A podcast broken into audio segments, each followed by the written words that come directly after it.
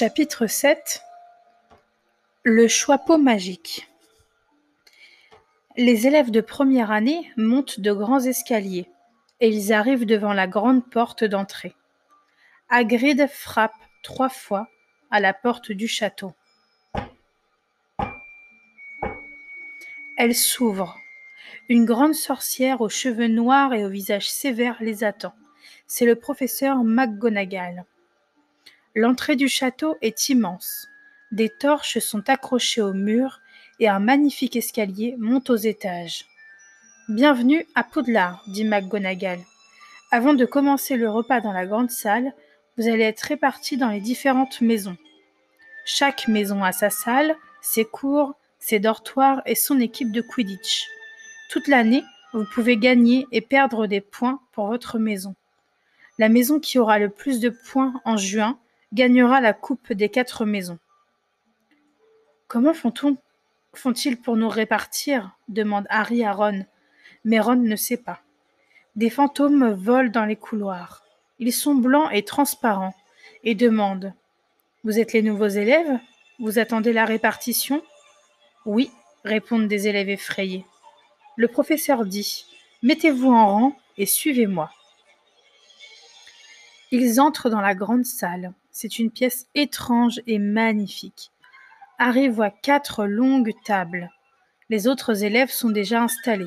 Il y a des assiettes en or sur les tables et des centaines de bougies qui flottent au-dessus. Tout en haut, sur le plafond magique, on voit le ciel noir et les étoiles. McGonagall pose devant les élèves un tabouret, et sur le tabouret, elle pose un vieux chapeau de sorcier, tout sale et tout abîmé. Peut-être qu'un lapin va sortir du chapeau, se dit Harry. Mais le chapeau commence à chanter. Et quand il a fini de chanter, McGonagall annonce Quand j'appelle votre nom, asseyez-vous sur le tabouret et mettez le chapeau sur la tête. La répartition commence. Un par un, les élèves mettent le chapeau, et celui-ci annonce dans quelle maison il va aller. Pouf souffle, serre d'aigle, serpentard ou griffon d'or. Alors l'élève repose le chapeau et va s'asseoir à la bonne table avec les autres élèves de sa maison. Hermione et Ron sont envoyés à Gryffondor. Ron est content. Il y a ses frères jumeaux, George et Fred, et aussi son frère Percy qui est préfet de Gryffondor. Le garçon blond désagréable Drago Malfoy, lui, est envoyé à Serpentard.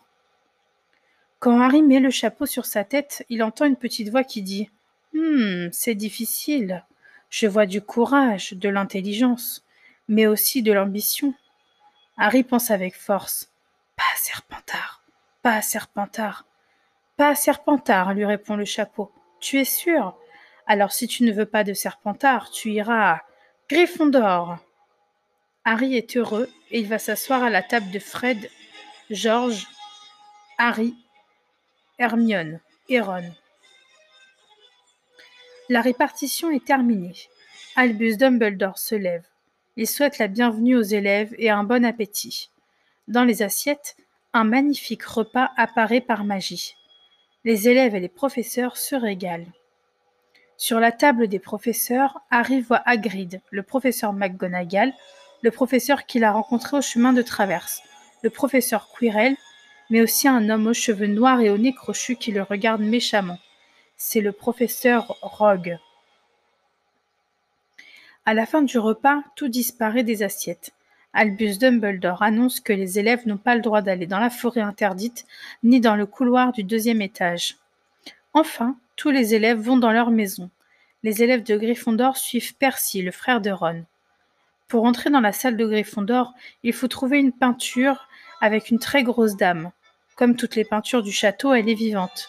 Elle demande le mot de passe Caput Draconis, répond Percy. Alors la salle apparaît. Elle est ronde et confortable avec des fauteuils et une cheminée. Ils sont tous très très fatigués. Hermione monte dans le dortoir des filles. Harry et Ron montent dans le dortoir des garçons. Ils se mettent en pyjama et s'endorment rapidement.